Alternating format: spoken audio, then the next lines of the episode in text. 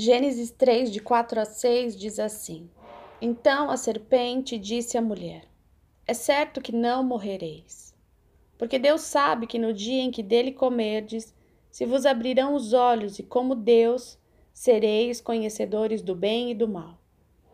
Vendo a mulher que a árvore era boa para se comer, agradável aos olhos, e árvore desejável para dar entendimento, tomou-lhe do fruto e comeu, e deu também ao marido, e ele comeu.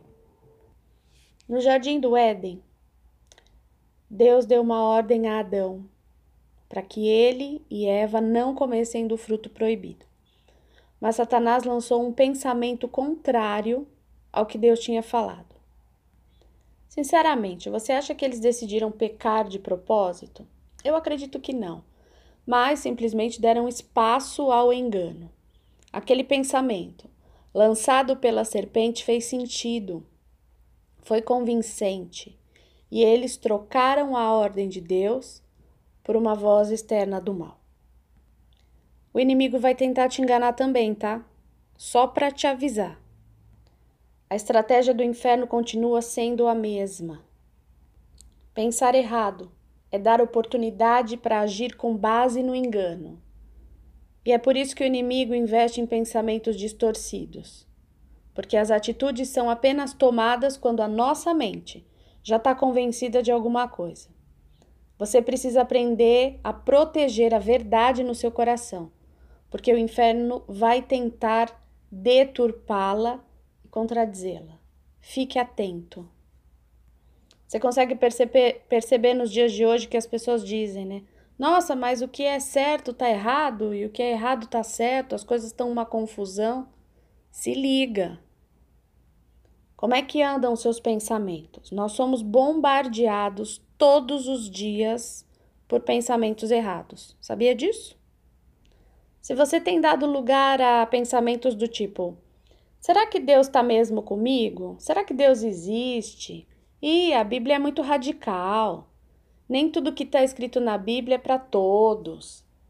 As promessas e os ensinamentos que a Bíblia nos faz não são para serem cridos e seguidos à risca.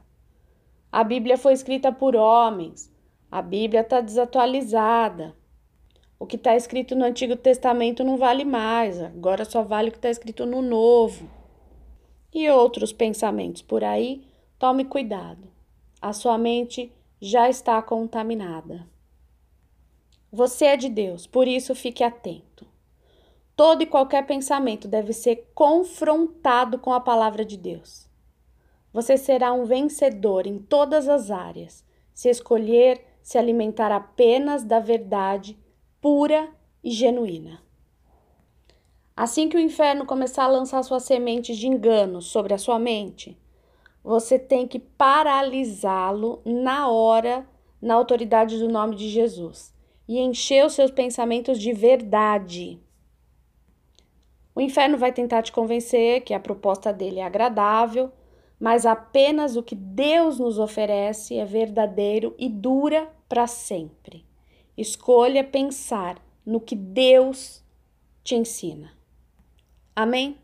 Se você puder, feche os seus olhos e ore comigo. Senhor, cada dia mais, estou certo de que se eu mantiver os meus pensamentos em linha com a verdade, minha vida progredirá em todos os sentidos. Por isso, me dá discernimento, Senhor, para identificar aquilo que vem à minha mente para destruição.